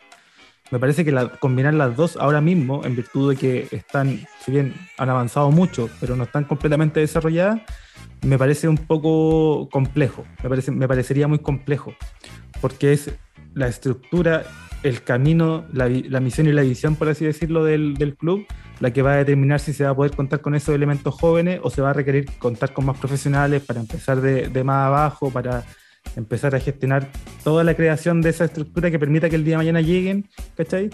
Entonces, bueno, me parece que también es parte de la conversación y sabiendo que esta cuestión es multifactorial, que no se termina con recetas mágicas, que no existen, digamos, cuestiones y, y, y que bacán que las podamos conversar porque seguramente son, es parte de las opiniones que tienen muchos de los parroquianos y parroquianas que nos escuchan y que, y que por ahí se van a encontrar con, con nuestro programa, ya dijimos. Ah, cuando, hay harta tela que cortar.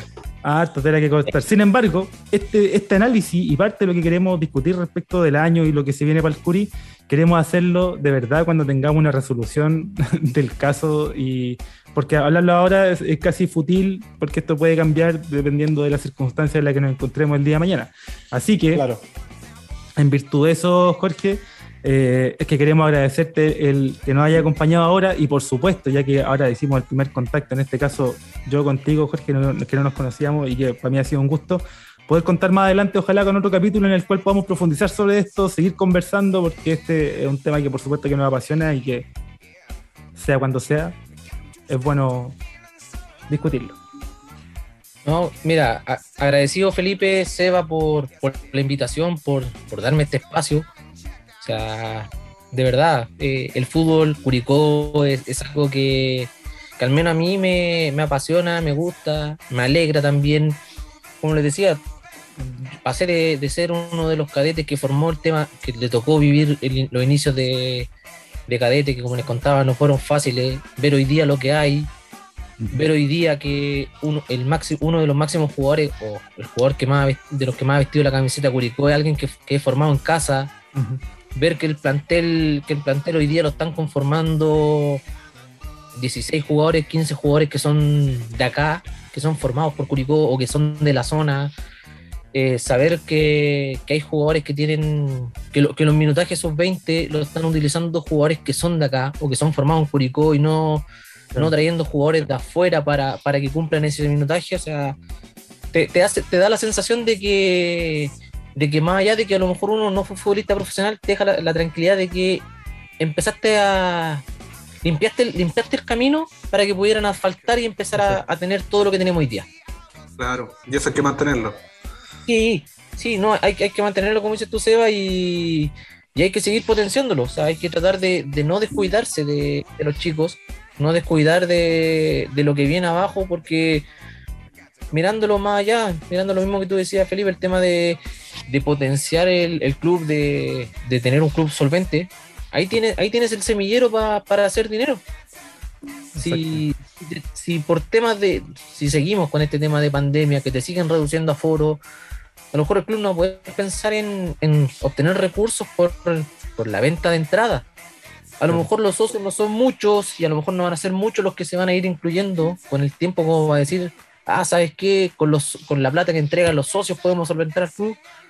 Pero ahí está, a lo mejor, a lo mejor no es la, a lo mejor no, no armar un, un plantel de, de, juveniles que, que terminen siendo el, el, equipo que, va, que vas a tener en Curicó, pero sí empezar a tener un par de jugadores que tú los puedas mandar a préstamo, que, los, que puedas negociar con ellos, que, ingrese algo de dinero extra que, que, al final, como siempre se dice, o sea, yo prefiero recibir un peso por un jugador que, que a lo mejor no me va a dar para el plantel, pero sí le puedo dar tiraje y además lo puedo ayudar a que sea profesional, a no recibir ninguno, dejarlo votado y que después de un par de años más, lo, no sé, pues lo veamos brillando en primera vez o lo veamos brillando en primera o en el extranjero y digamos, claro.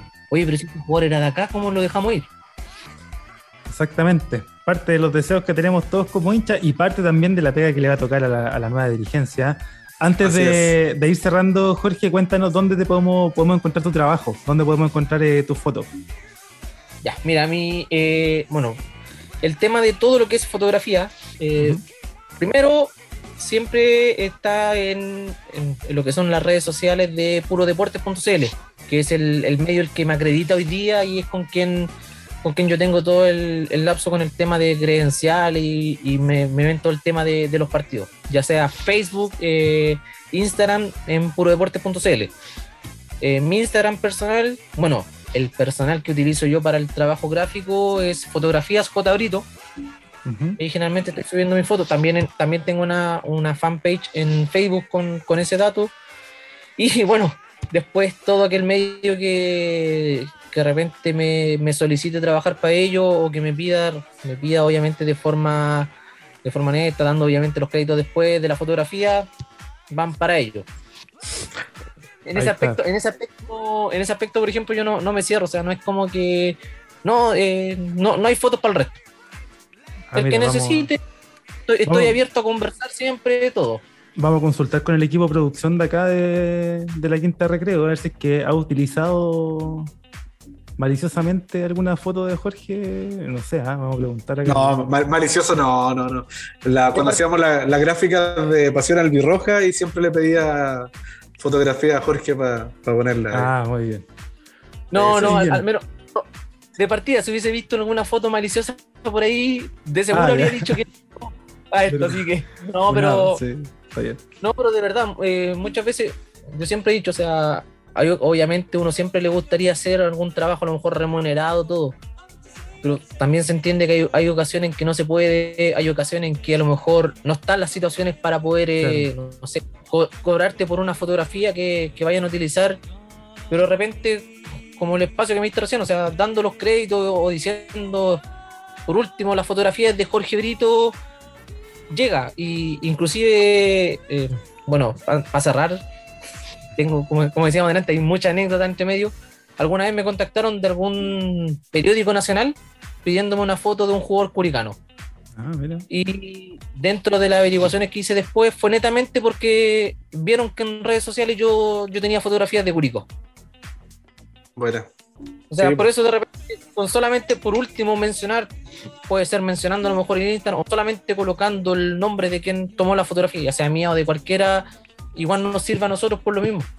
Exactamente. Y ahí es donde dejamos a todos los parroquianos y parroquianas invitados a que visiten fotografías J. Brito para que puedan ver tu trabajo, para que puedan también, siempre dejando los créditos, por supuesto, ahí utilizar y regodearse con, esa, con esas bellas imágenes de El Curi. Seba, ¿alguna palabrita al cierre? No, solo agradecimiento, solo agradecimiento a Jorge por acompañarnos, por, por recoger el guante el lente en este caso y, participar con nosotros acá en, esta quinta de recreo. Así que muy contento de, que hayamos conversado, hace rato que no nos veíamos, así que feliz. Así que nada, nada, agradecimiento, abrazos y buenas vibras. Sobre todo para, para, lo que queda de año, que ya no queda nada, un par de, una semana y media y estamos. Aprovechamos de desear unas felices fiestas de natividad ahí que puedan disfrutar la cena y los regalos y Recuerden que para los niños sí, ya, ya estamos todos medio viejos para andar ahí viviendo. Ya está bueno, ya basta. Y hago una invitación especial a los parroquianos y parroquianas que prontamente estaremos ya con un deseo eh, más que mencionado de, poder terminar el año. Estaremos haciendo la premiación, la premiación correspondiente al año. Hay diferentes categorías que ya estamos preparando aquí el equipo de, el, departamento de, de, creativo está preparando ya todas las categorías para que puedan participar ahí a través del Instagram, así que los dejamos invitados a que estén atentos con eso. Jorge.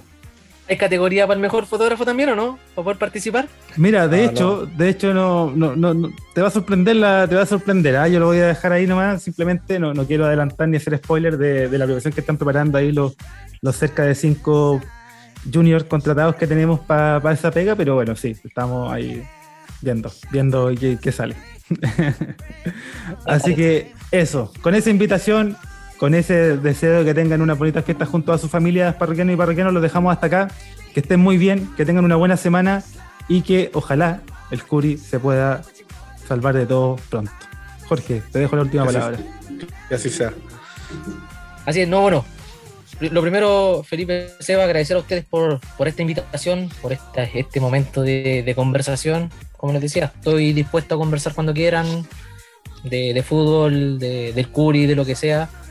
Así que agradecido por la invitación, unirme también a tus palabras, desear una feliz Navidad y un próspero año 2022 para todos quienes escuchan a los parroquianos. Así que desear el mayor de los éxitos esperemos que el próximo año con Curicó en primera y, no pasando tan, tanto nerviosismo durante todo el año. Y aprovecho también de la fecha, voy a, voy a, dar unas palabritas, aprovecho en esta fecha, saludar también a, a, quienes fueron parte de, ese plantel femenino que el 2013 hicieron una hazaña no menor, que fue quitarle un título a la Universidad de Chile, porque esa es la palabra, le quitaron el título a la Universidad de Chile tanto el partido que naranja como, como la, revancha en el, en el CDA por esa definición a penales. Así que saludar, felicitar eh, y, recordar a, ese plantel femenino sub-17, al cuerpo técnico que era comandado por Damián Muñoz, por John Castro. También estaba Jorge López ahí dentro de, ese, de ese staff técnico. O sea, si lo miramos, dos personas que, hoy día están trabajando con el primer equipo fueron parte de, esa hazaña. Así que, como les decía, saludar a cada una de, las chicas de cuerpo técnico, de dirigentes que estuvieron en ese momento. No es menor, no, no, no cualquier año se le quita un título a Universidad de Chile, considerando que, es una, sobre todo en fútbol femenino, marca mucha diferencia y se notó este año en el fútbol femenino. Y de cero, y de cero ahí. Sí, o sea, o sea, por eso fue, ese, ese año fue, fue, fue un año donde vivieron de todas las chicas y felicitarlas. Felicitar también y saludar a, quienes en ese tiempo, también en, el año 2013, fueron campeones en la categoría de sub-14, que lograron un bicampeonato en ese año. En, esa, en, esa en ese equipo donde participaba Nicolás Núñez, donde también venía de atrás Harding, y hay muchos jugadores que, que no, que no siguieron el, camino futbolista, pero bueno, como, como decía John Castro, a veces uno no es profesional solamente en el fútbol, a veces uno termina siendo profesional como persona, con los estudios, y hay muchos profesionales en ese equipo, así que saludar a todos quienes, quienes fueron parte de, de esa hazaña 2013 en Curicó, saludar a todos los que hemos vestido la camiseta albirroja, ya sea en, en el plantel profesional, en las ramas formativas, o sea, no, no es fácil, no es fácil vestir la camiseta, no es fácil defender los colores de, de tu ciudad, los colores que uno quiere, así que saludo a todos y, y como decía, esperemos, esperemos que, que, la próxima conversación que tengamos nosotros, el próximo programa, ustedes, se hable de Curicón Primera, se empiece a pensar ya en, en el plantel 2022 y, y, mirar lo que se viene, mirar que, que hay que mantenerse en primera y seguir luchando por, por nuestro Curicó Unido. Exactamente. Que así sea. Dios te escuche, Dios te escuche. Y dejémoslo formal, dejémoslo formal. Dedicamos entonces este capítulo con mucho cariño a las campeonas de 2013, ahí en, en voz de Jorge, ¿cierto? Y rememorando ese, esa, esa gran, gran campaña. Ahora sí, que estén muy bien. Parroquiano y parroquiana. Buena semana. Chao. Chao, chao.